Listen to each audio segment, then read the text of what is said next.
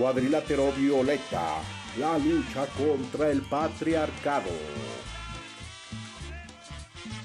La arena estaba de bote en bote, la gente loca. Hola y bienvenidos una vez más a un episodio más de El Cuadrilátero Violeta, la lucha contra el patriarcado. Estamos reunidos tres de nosotros, pero aún así creo que va a ser un muy buen programa. Así que lo primero que voy a hacer es saludar a mis otros dos compañeros que hoy me acompañan. ¿Cómo están, muchachos? Ah, bien, Tere, bien este, puesto para el tema del día de hoy. Muy emocionado de contar de nuevo con, con ustedes. Nos hace falta Sandy, un poco triste el cuadrilátero, pero con todas las ganas de, de platicar. Sí, pues yo también muy contento, expectativo de lo que vamos a abordar hoy, un tema importante. Entonces, pero bien, aquí preparando y calentando, haciendo unos estiramientos para entrarle al cuadrilátero y no nos vayamos a, lesionar. las rodillas. Sí, las rodillas, ya truenan, ya truenan a la hora de subir. Ya no es tan fácil. Ya, ya, ya uso la escalera eléctrica, de ser sincero. El elevador, ¿no? Ya el elevador, ya lo espero para, para, para evitar alguna cosa mayor ahí, ¿no? sí, sí. Pues qué bueno, muchachos. Me da gusto que ya estén preparados. sí, muy bien. ¿Y tú, Tere? Sí, ¿tú qué tal? Ah, yo muy bien, muy bien, muchachos. Gracias. Lista para empezar este programa. Estoy emocionada, parece prometedor. a ver pues, qué eh, tal. pues muy bien, pues a ver qué tal. Este, este, programa surgió por un programa que habíamos hecho la temporada pasada, en la que también solamente estuvimos nosotros tres. Ah. Fue sobre maternidad. Y justamente en ese programa hablábamos sobre, bueno, qué onda con la paternidad, ¿no? ¿Por qué se habla tanto de la maternidad, pero no de la paternidad? Y es por eso que quise dedicar este programa a la paternidad. De hecho, le puse este programa, ¿qué hubo con la paternidad? ¿qué es eso? Esa cosa mágica, mística, religiosa. ¿Qué será? Entonces, pues, em, me gustaría dar una pequeña introducción acerca de cómo es que se ha visto la paternidad en México, así como cómo hemos visto la maternidad, cómo hemos visto la paternidad en México, y cómo es la figura del papá, porque como lo decía, eh, para la familia mexicana la figura de la mamá es muy importante, central, y la figura del papá, por el contrario, pues es básicamente una figura ausente, eh, menos importante, como les decía en aquel programa, ni siquiera sabemos exactamente cuándo festejamos al papá. Entonces creo que ahí es la gran diferencia, se ve la gran diferencia en cómo es que pensamos a la mamá y cómo pensamos al papá. Algo que había dicho Octavio Paz en su momento sobre la figura del padre históricamente, cómo se, se ha construido en la cultura mexicana.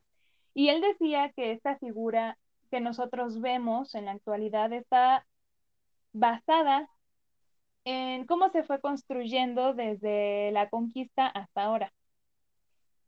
Durante la conquista y después de la conquista de los mexicas a manos de los españoles, se va construyendo la figura del mestizo, que es eh, hijo de un español con una india.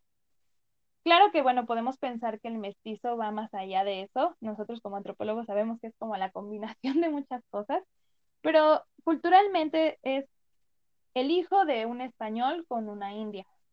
Por lo tanto, es el hijo de un momento violento y de un acontecimiento violento. El papá entonces es un papá que no está muy interesado en sus hijos porque son hijos de una india, tampoco está interesado en la madre de sus hijos. Y es aquí donde se va construyendo esta idea de que el padre, el padre como un ser violento, como un ser ausente, como alguien que realmente no se queda a la crianza de sus hijos. Realmente la construcción del padre como que puede ser de dos tipos.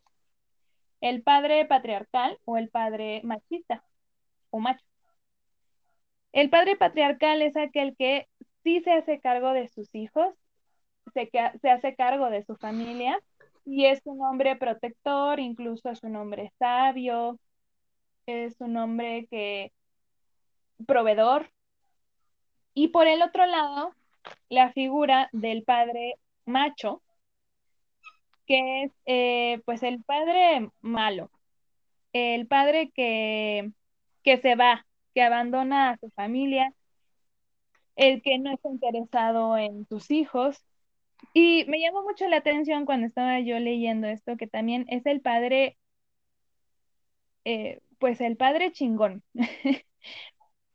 Pero, ¿qué se refiere con chingón? Pues es como este hombre que tiene como mucha fuerza física, es violento, es pareciera que nada le pasa, es como valiente, pero en realidad es pues este hombre que no tiene ninguna medida ni ningún valor. Entonces, pues termina dejando a sus hijos, no le importa y él sigue con su vida e incluso puede tener varios hijos en muchos lugares y dejarlos y él seguir con su vida. Entonces, dentro de este contexto, pues es que se forma esta idea de el padre, por un lado, que es protector y es bueno y da consejos y es inteligente, y el otro que simplemente se va y deja a sus hijos. No, es que si nosotros pensamos cómo es que vemos a los papás en la actualidad, podemos ver que, según los datos estadísticos, Eh, el 53% de las personas dice que tuvieron en su niñez a un padre ausente. O sea, básicamente la mitad de las personas siente que no tuvieron un padre, una figura paterna. Bueno, pues esto también relacionado con que los, los padres también tienen ciertos roles culturales que tienen que cumplir se ve al papá como principalmente como de tres formas. Primero, como el que debe de ser el proveedor económico de la familia, el que debe de llevar el dinero, el que tiene que salir a trabajar, porque son las madres, culturalmente, las que se quedan a cuidar a sus hijos. Esto relacionado con que los hombres son los que tienen más acceso al espacio público y, y son los que tienen mayores salarios en comparación con las mujeres. Entonces, esto también se relaciona con que sea la idea de que los hombres deben de ser los proveedores económicos de la familia.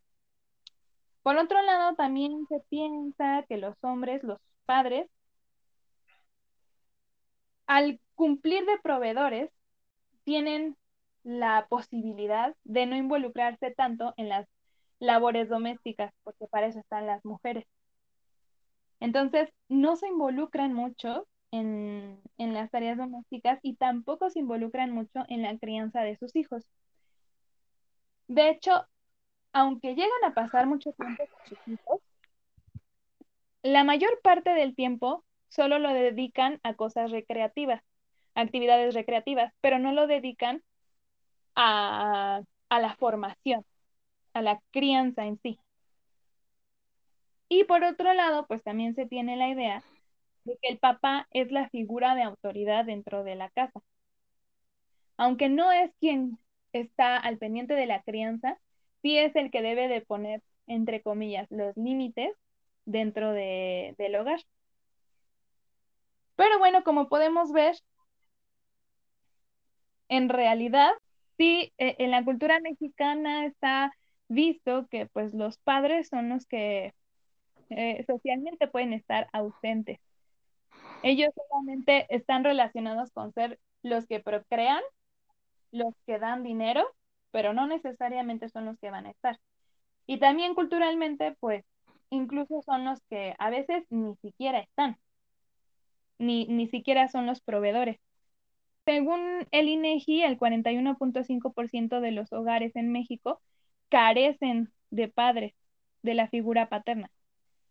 A diferencia de lo que pasaba antes, por ejemplo, en 1995 el porcentaje de familias donde no había padres era del 31%. Quiere decir que en la actualidad hay más familias que no tienen una figura paterna.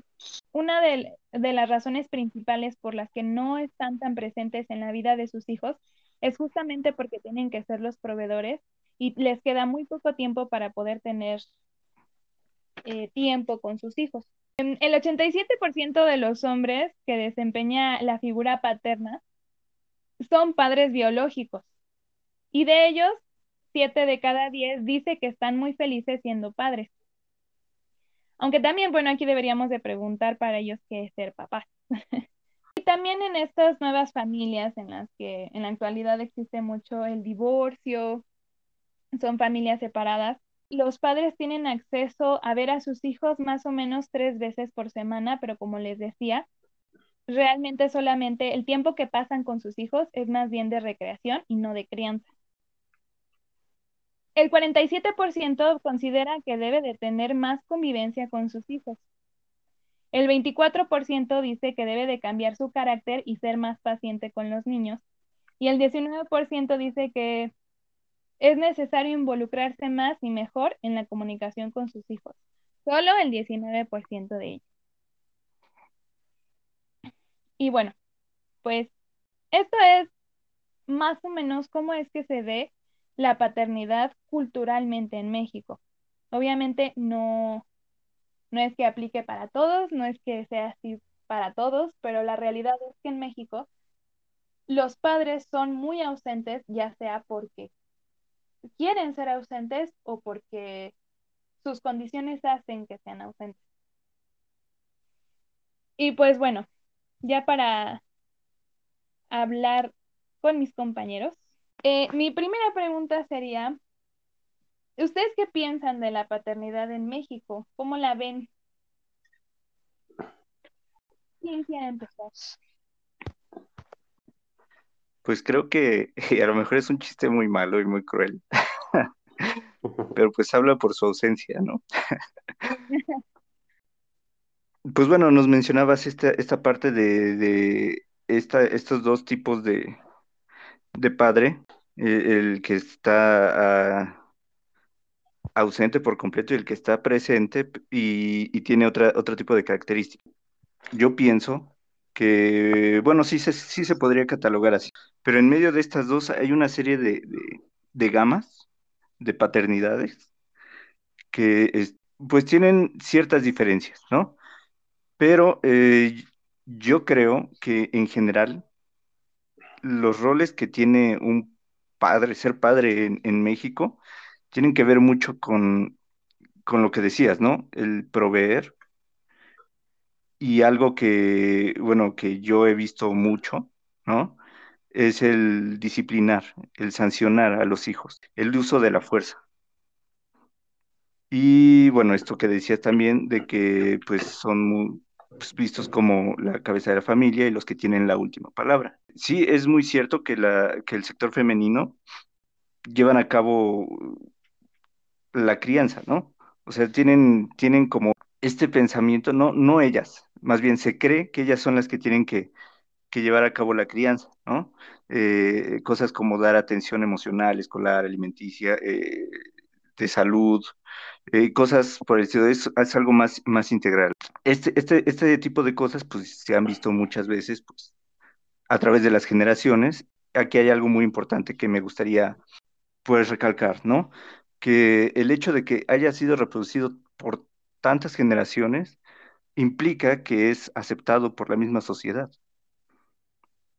Y eso es, es, es gacho, ¿no? Porque, pues sí, uno sabe que, que está mal que, que, el padre se vaya y todo, pero es aceptado. Las paternidades que de plano son ausentes, que no están presentes en nada, a mí me parecen, pues, que tienen una falta de responsabilidad emocional, económica y social.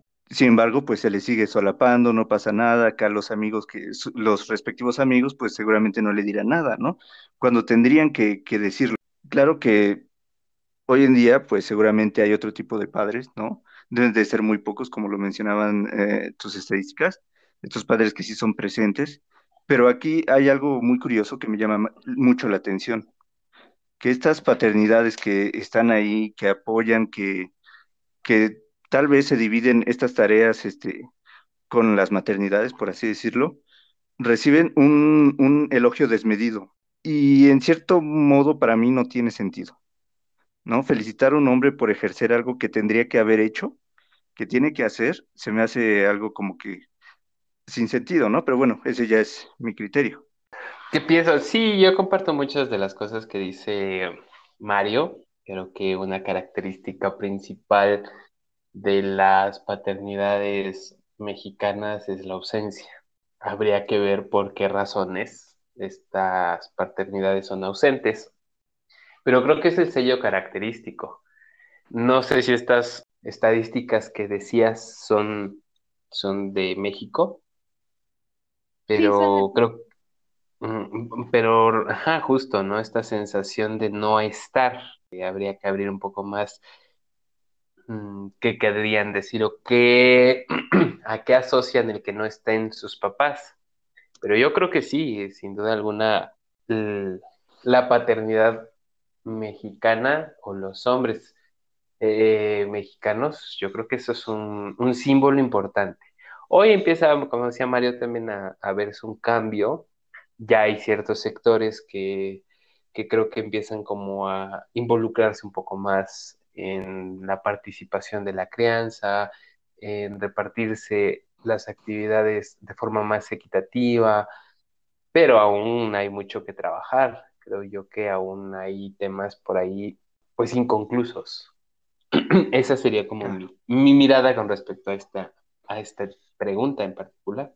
Sí, sí tienen razón. En la actualidad hay otras formas de vivir la paternidad y en general, pues la paternidad también se vive de muchas formas, ¿no? Como les decía, o sea, como que culturalmente hay dos tipos de padres.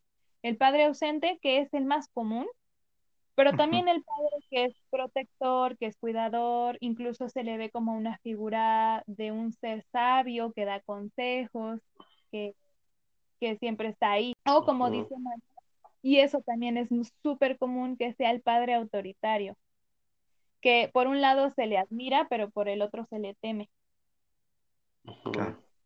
Pero pues sí es básicamente eso como que culturalmente se ve, aunque obviamente la paternidad se ha vivido de muchas formas, pero, pero sí es cierto, como dice Mario, que es que pues está aceptado que un hombre se vaya y deje a sus hijos, ¿no? No, no pasa nada, ¿no? No es como en el caso de las madres, cuando una madre deja a un hijo, se vuelve la peor persona del mundo. Me gustaría preguntarles, ¿por qué creen ustedes que no se ve igual la paternidad que la maternidad? ¿A qué creen que se deba? Sí, creo que la carga cultural, eso sí es una construcción de cómo se ha construido la importancia de la maternidad en contraste con la importancia de la paternidad. Y ahí pues hemos visto, y creo que recuperando lo que habíamos dicho, que sí más o menos me acuerdo de la, eh, del programa anterior, hay una sobrecarga, diría yo, con respecto a la figura materna en responsabilidades que no está compensada y que no es igual a la que llevan los papás, a que llevan los hombres. Entonces yo creo que de ahí hay esta diferencia. ¿Por qué no pueden ser vistos? Pues justo porque, mm, porque es más señalado que una mujer abandone a, a sus hijos que un hombre abandone a sus retoños. Pues sí tiene que ver con esto, creo yo, con esta construcción. El hombre se ha asociado hacia el abandono, se ha asociado como esta no pertenencia. Hay ciertas características como del, de la paternidad que uno asocia y dice, pues es normal que se vaya, es normal que no esté, es normal que se vaya con otra mujer, es normal que busque otra familia. Hay toda una construcción ahí interesante de por qué se ha asociado a esto a diferencia de una mujer que, pues bueno, vuelve a salir esta característica de si una mujer abandona a sus hijos, pues es una mala madre, es una mala mujer, es una desalmada, es una irresponsable, ¿no? Bueno, y Exacto. la lista puede ser larga, ¿no? Eh, sí, creo que, creo que tiene que ver mucho este, pues, la cultura, pues las tradiciones, los estereotipos, ¿no? En último, en último lugar, pues, pues las condiciones. Pero sí, este, justamente yo también pensaba en este programa de maternidades que, tuvimos y en este discurso que existe eh, sobre el cuerpo femenino, ¿no? Y que viene con el lema de ah, el cuerpo de la mujer está hecho para ser mamá, ¿no? Y para darle atención a los hijos. Ellas saben cómo criar. Y es natural, ¿no? O sea, es esta naturalización de- del ser mamá. Y no es nuevo este discurso. Viene desde hace mucho tiempo. La gente lo justifica. Y se ve justificado en todos lados, ¿no? Yo de repente eh, eh, he entrado a debates. Y lo que encuentro son cosas como que, como que desde el principio de la humanidad, el hombre es el que casaba y la mujer se dedicaba a tener hijos y a criarlos, o cosas en el hogar. Son ideas que yo considero que, que no pueden estar más equivocadas, ¿no? Hay otra cosa que, que creo que viene a colación. A lo mejor me estoy enfrascando en, en, en un solo factor, ¿no? Porque debe ser multifactorial esto. Pero quisiera hablar de las ideas religiosas, ¿no? Este orden que encontramos de roles en los textos religiosos. ¿Cuál es la posición de la mujer en, en, en las familias ahí descritas, ¿no? ¿Y cuál es el del hombre? Y aquí recordemos que, pues, bueno, la religión es una parte muy importante, ¿no? Para la población. Yo no sé, pienso, por ejemplo, en la Virgen, ¿no? En la Virgen María. Es una, una, una figura llena de significados eh, de, de ser madre, el cuidado y todo esto, pero al menos yo, digo, yo no soy un experto, pero de José yo, yo casi no escucho nada, ¿no? Pero ahí está el significado, ahí está inmiscuido y, y, y eso permea la cultura. Entonces, este, pues sí, tiene que ver mucho la cultura que diferencia esta, esta, esta parte de la maternidad y de la paternidad. Hace mucha diferencia. Y de ahí yo creo que viene la, la diferencia de, de- estas tareas en cuanto a, a la crianza. Sí, yo comparto mucho tu idea, Mario, de que creo que una de las principales razones por la diferencia entre la paternidad y la maternidad es justamente que se, se basan en un aspecto biológico, como para decir, bueno, es que las, las mujeres son las que se embarazan, las que tienen a los hijos, las que amamantan a los hijos y por lo tanto ellas son las que saben cómo criarlos y son las que deben de cuidarlos. Me parece que esa es una de las principales razones por las que si una mujer, por ejemplo, deja a sus hijos, pues se considera que es la peor mujer del mundo, porque casi, casi que es una, una obligación biológica. Eh, tiene que ver con cómo se piensa que es el hombre como el proveedor. Pero si yo me pongo a pensar en, en los primeros seres humanos que existieron, esta idea de que los hombres son los que iban a cazar y traían el alimento, pues realmente no es, no, no es como tan verdadera, ¿no?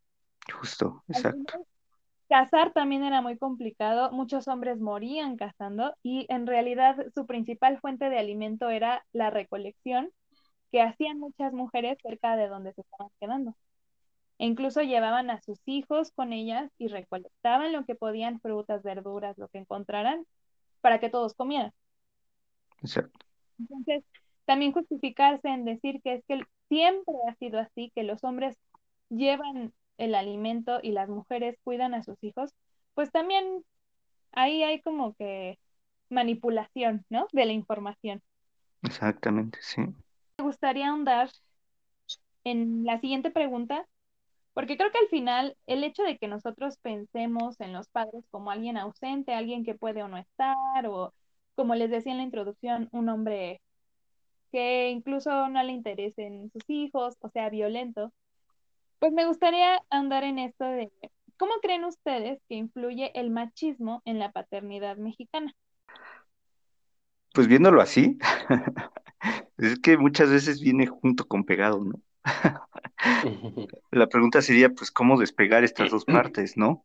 ¿Cómo despegar el- el- la, la- la paternidad del machismo, ¿no? Porque pues vienen, vienen muy juntas, ¿no? Yo, yo no alcanzaría a distinguir pues un, un punto en donde ellos se alejan, salvo en las nuevas pues paternidades, pero siento que también por ahí este, pues debe de haber rasgos de, de paternidades medio gachas, ¿no? Medio nocivas. Pero en sí, para empezar, el machismo, ¿no? Hace pues ver al hombre como la cabeza de la familia, ¿no? Es lo que les decía, ¿no? El, lo que decías, ¿no? Precisamente esta, este, este poseer el raciocinio de poder decidir sobre todos porque eres el, el, el más sabio de tu casa por ser el padre, ¿no?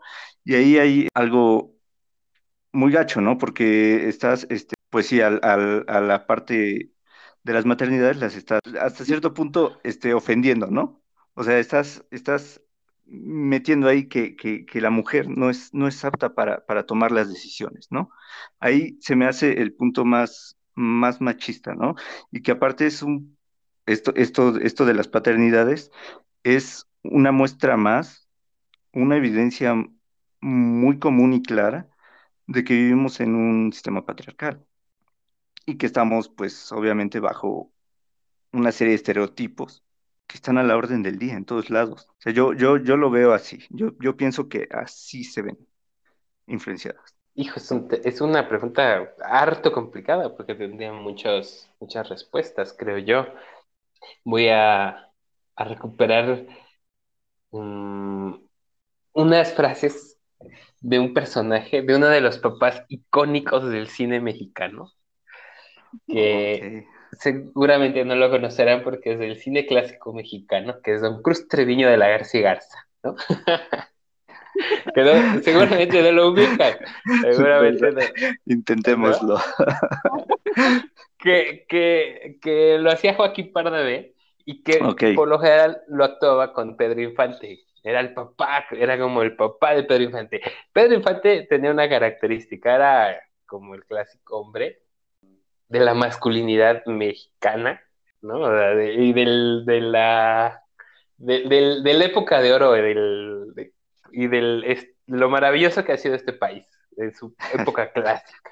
Pero creo que ha habido pocos personajes que han interpretado el papá de este hombre, y uno de ellos pues, fue Joaquín Exacto. Pardavé en, en este eh, personaje que se llama Don Cruz Treviño. Y unas frases que son maravillosas. Una es, si mucho les promete el hijo, imagínense nomás que no les cumplirá el padre, ¿no? Está buena esa. creo que esa es una, una de las eh, frases importantes, ¿no? Otra que yo creo que es bien importante, porque borrachos no son los que beben vino y lo aborrecen al otro día. Borrachos son los que amanecen crudos y beben todavía, ¿no? Entonces, yo creo que eh, cómo ha influenciado el, el, el, machismo a la paternidad, que creo que era la pregunta que nos hacía, si no mal recuerdo, a la mexicana, sería esta imagen de, de este hombre de Don Cruz Treviño de la Garza, ¿no? O sea, este que protege mucho a cierto perfil de hijo, a ciertas características, que responde también, que moldea a su uh -huh. imagen y semejanza, también a, a, sus hijos, sobre todo a los varones, que eh, cuida ciertas particularidades de la casa, que obviamente está ausente, está ausente pero está presente, es como esta contradicción, uh -huh. está ausente físicamente, está ausente eh, realmente en las actividades, en ciertas participaciones, pero está presente porque es el que responde, ¿no? Esta frase, por eso yo decía, esta frase como de, sin, si mucho les promete el hijo, imagínense cuánto no les ha de cumplir el padre, ¿no? O sea, en el sentido como es irónico, en el sentido de que son papás que pueden, son hijos que pueden prometer mucho, pero en este sentido como de ser ausentes también, ¿no? Como hijos que suelen caer otra vez como en estos patrones repetidos. Y bueno, ¿qué hablar creo que otra de las características que no, no debemos dejar de vista y de fuera era esto que decían, la figura del papá represivo, del papá represor, del que ejerce la violencia. Y creo que esa es una característica bien importante, porque aunque las mamás dejan al, también diría mi mamá, te arriman tu tierrita, el regaño y el, golpe corrector es el de papá, es el que vale, es el que es la violencia que debe de ser atendida en realidad. Y yo creo que esas características serían con las que yo me, quedaría. Yo agregaría que una de las cosas que siento que hace machismo por la paternidad es que influye mucho en, como influye mucho en los estereotipos de género, creo que también influye en los estereotipos de lo que debe de ser un hombre. Entonces, obviamente eso pues, influye para mal para, para la paternidad, ¿no? Porque de por sí, bueno, pues es como el hombre debe de ser, por ejemplo, fuerte, valiente, pero también violento. No es cercano, por ejemplo, a sus emociones. Entonces, a la hora de ser un padre, pues sí es el valiente, sí es el fuerte, sí es el que da dinero, porque los hombres son los que deben de tener dinero, tienen que tener poder, pero al mismo tiempo están alejados emocionalmente de su familia. Incluso son hombres que sí están, como dice Isaac, sí están, pero no están. Siento que donde no están es en el aspecto emocional. Muchas veces les cuesta ser cercanos a sus hijos, amorosos con sus hijos, justamente por estos estereotipos. Y también creo que eso tiene que ver con por qué se piensa que los, los hombres, los padres, son los que tienen el poder dentro de la familia, porque pues los hombres son los que tienen el poder dentro y fuera de la familia. Y también son los que son violentos, porque así lo hace el machismo. Entonces creo que el machismo obviamente es una barrera que no ayuda a que existan otro tipo de paternidades. Yo diría más sanas. Ah, claro. pues ya para terminar, me gustaría hablar sobre, justamente sobre qué sería ser una paternidad responsable, una mejor paternidad. ¿Ustedes qué piensan que deba de ser una buena paternidad? Pues es que uno tiene ideas muy utópicas. ¿No? Uno podría decir, bueno, pues es que sería el perfecto. Pues no hay una diferenciación, ¿no? Entre padre y madre, ¿no? Y que tengan eh, la misma, que asuman la misma eh, pues, responsabilidad hacia con sus hijos, hablando económicamente, socialmente, emocionalmente. Pero es muy utópico, ¿no? Y la realidad es muy variable. Y sinceramente, pues las condiciones para que se dé esto, pues no se dan tan fácil. Lo que sí creo es que el ser padre debería traer consigo nuevos modelos para ejercer esta paternidad. No tiene que ser como esta perfección que yo describo, no, pero sí que permita cuestionarse, cuestionarse a, a los padres y con ello también cuestionar su masculinidad, como decías.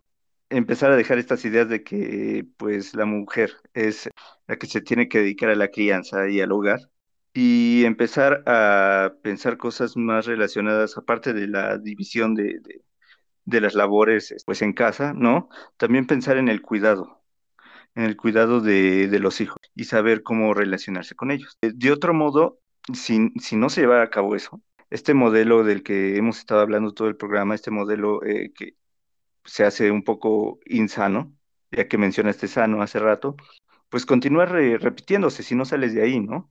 Si no sales de, ese modelo y si sigues este, pues reproduciéndolo, pues eso va a continuar.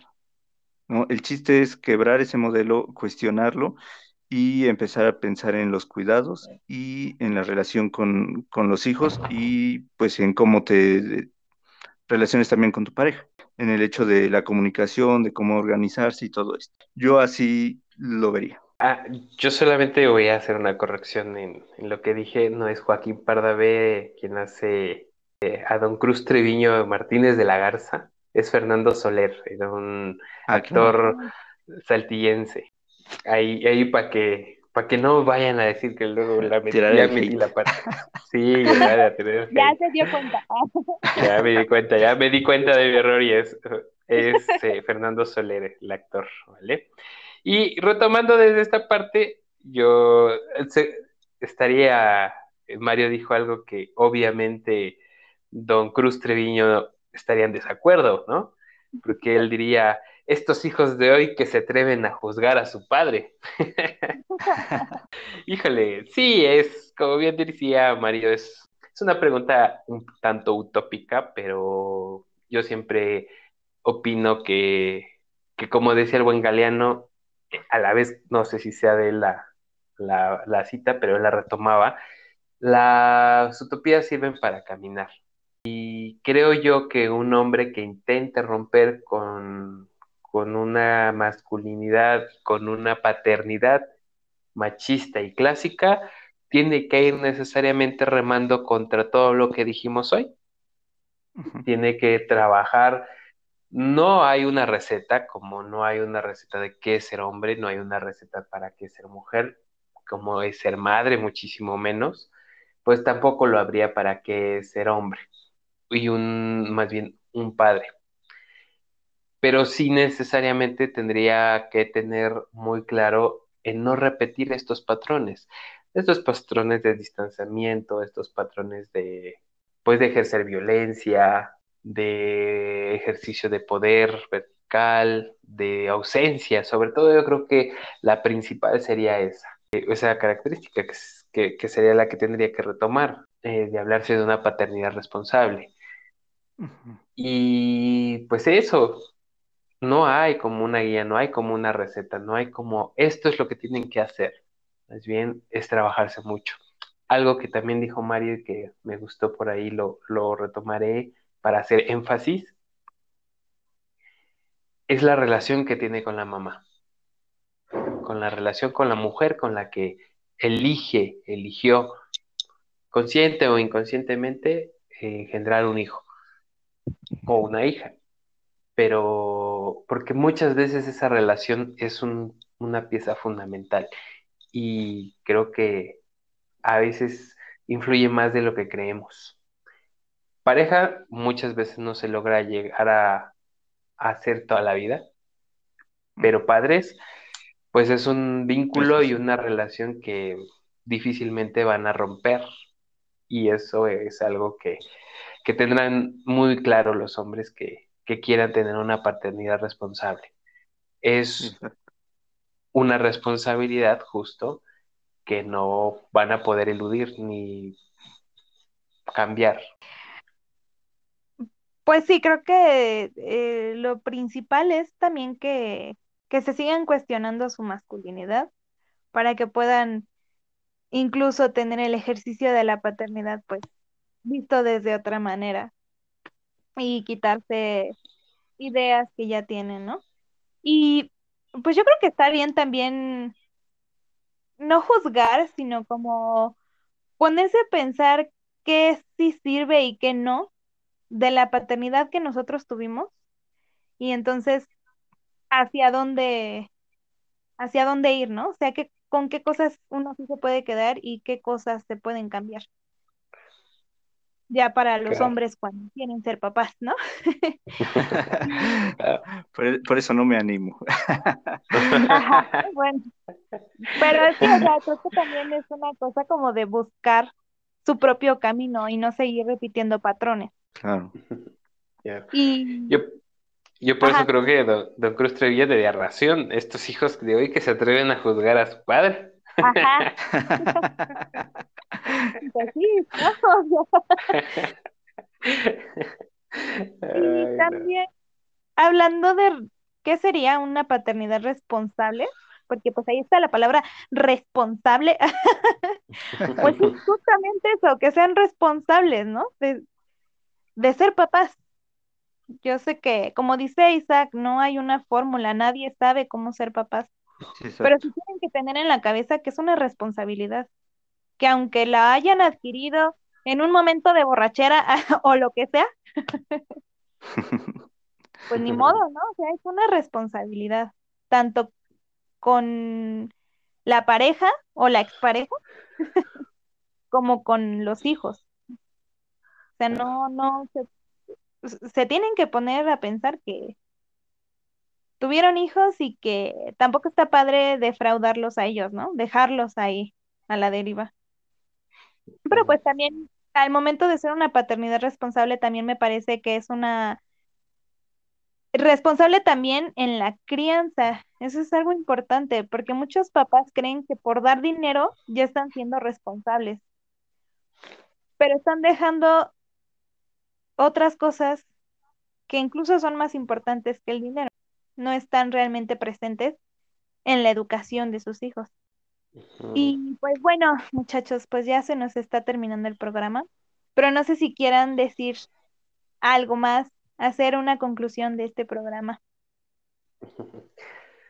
Pues yo rápidamente suelo retomar lo que justo decías, eh, en el apellido de la utopía que hablábamos está la clave importante, la responsabilidad. Y creo que hoy adolecemos muchas veces los hombres de esa parte en muchas áreas de la vida y culturalmente se nos ha privilegiado con esa irresponsabilidad, con esa, con ese no señalamiento de la irresponsabilidad, que era lo que decíamos, a una mujer es evidente cuando no cumple el rol que se le asignó, pues es una irresponsable. A un hombre no necesariamente. Y ese es un tema complejo. Y creo que estaría bueno que después habláramos o profundizáramos un poco más de un tema que suele ser polémico, creo yo, que a veces uno se atasca con esta cuestión como del del dar, ser proveedores lo suficiente o no, y qué hacer ante ciertas circunstancias donde mm, pues es lo único que puedo dar o para las condiciones sociales actuales hay hombres que dicen pues es que yo salgo a trabajar todos los días, ¿no? Alguna vez escuché esa, esa, esa idea y también se utiliza como cierta justificación. Es decir, pues es que yo estoy todo el día, trabajo todo el día, ¿a qué momento voy a, eh, voy a ver, a, voy a ser padre? Ajá, claro. Es un tema interesante porque yo creo que ahí sí tendríamos que abrir un poco más qué cosas hay que cambiar y por qué está constituido también este rol así cuando el rol de papá se intersecta o con el rol de trabajador. Entonces, se juntan ahí dos cosas interesantes. Y bueno, pues yo nomás cerraría con otra frase de nuestro queridísimo Cruz Treviño, que a mí se me debe de esperar siempre. Tarde dos días o dos años, faltaba más. Faltaba más, claro.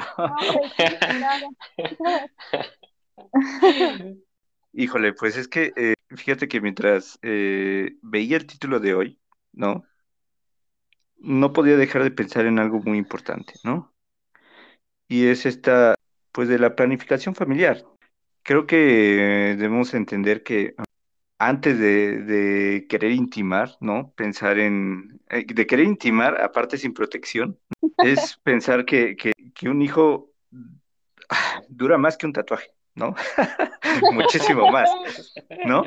Entonces pensar en que, en que si ya has decidido ser papá, si no lo decidiste, pues ni modo de hacerse responsable, ¿no? Y a jugar el papel eh, paterno que, que, debes, no solo en, eh, en proveer, sino que en romper los esquemas con los que probablemente creciste y empezar a, a construir unos nuevos conforme a tu tiempo y a la necesidad de, ti, de tu pareja y de los hijos que vayas a tener.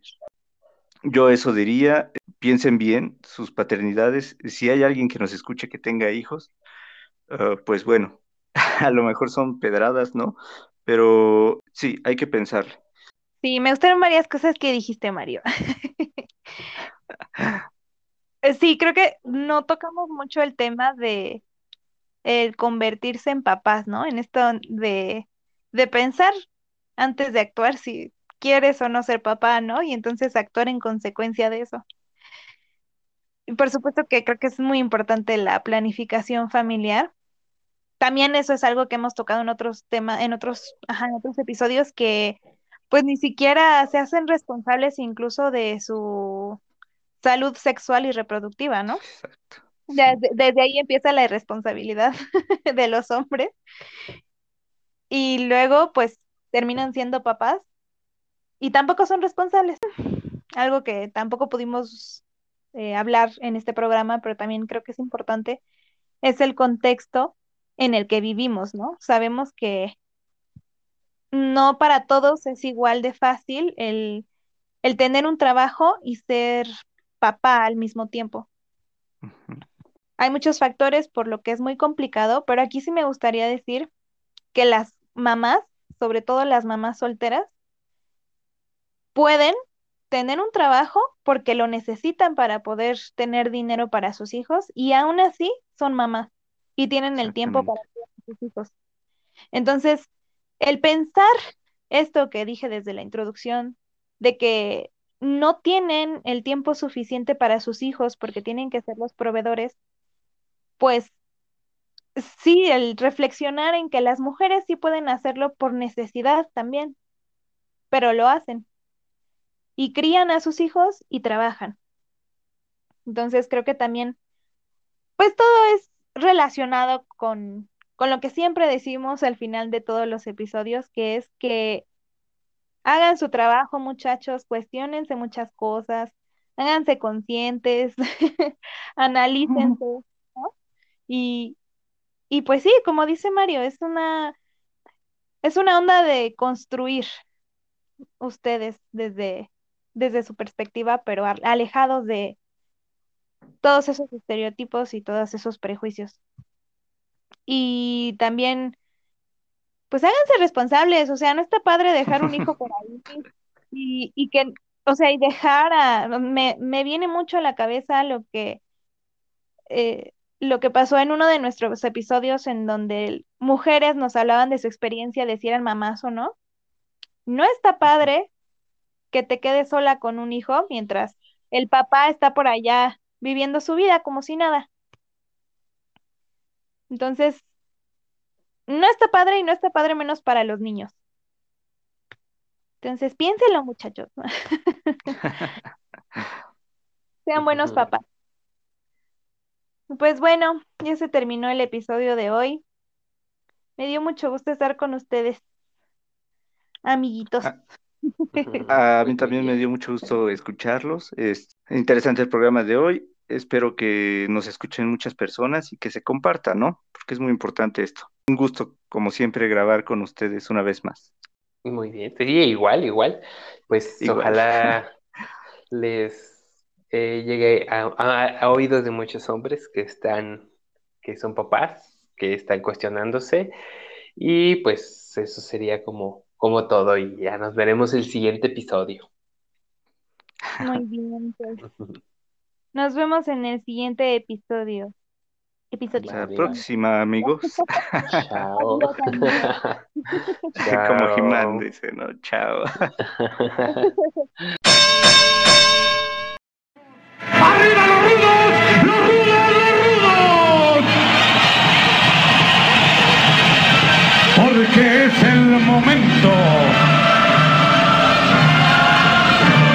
que aparece un gladiador.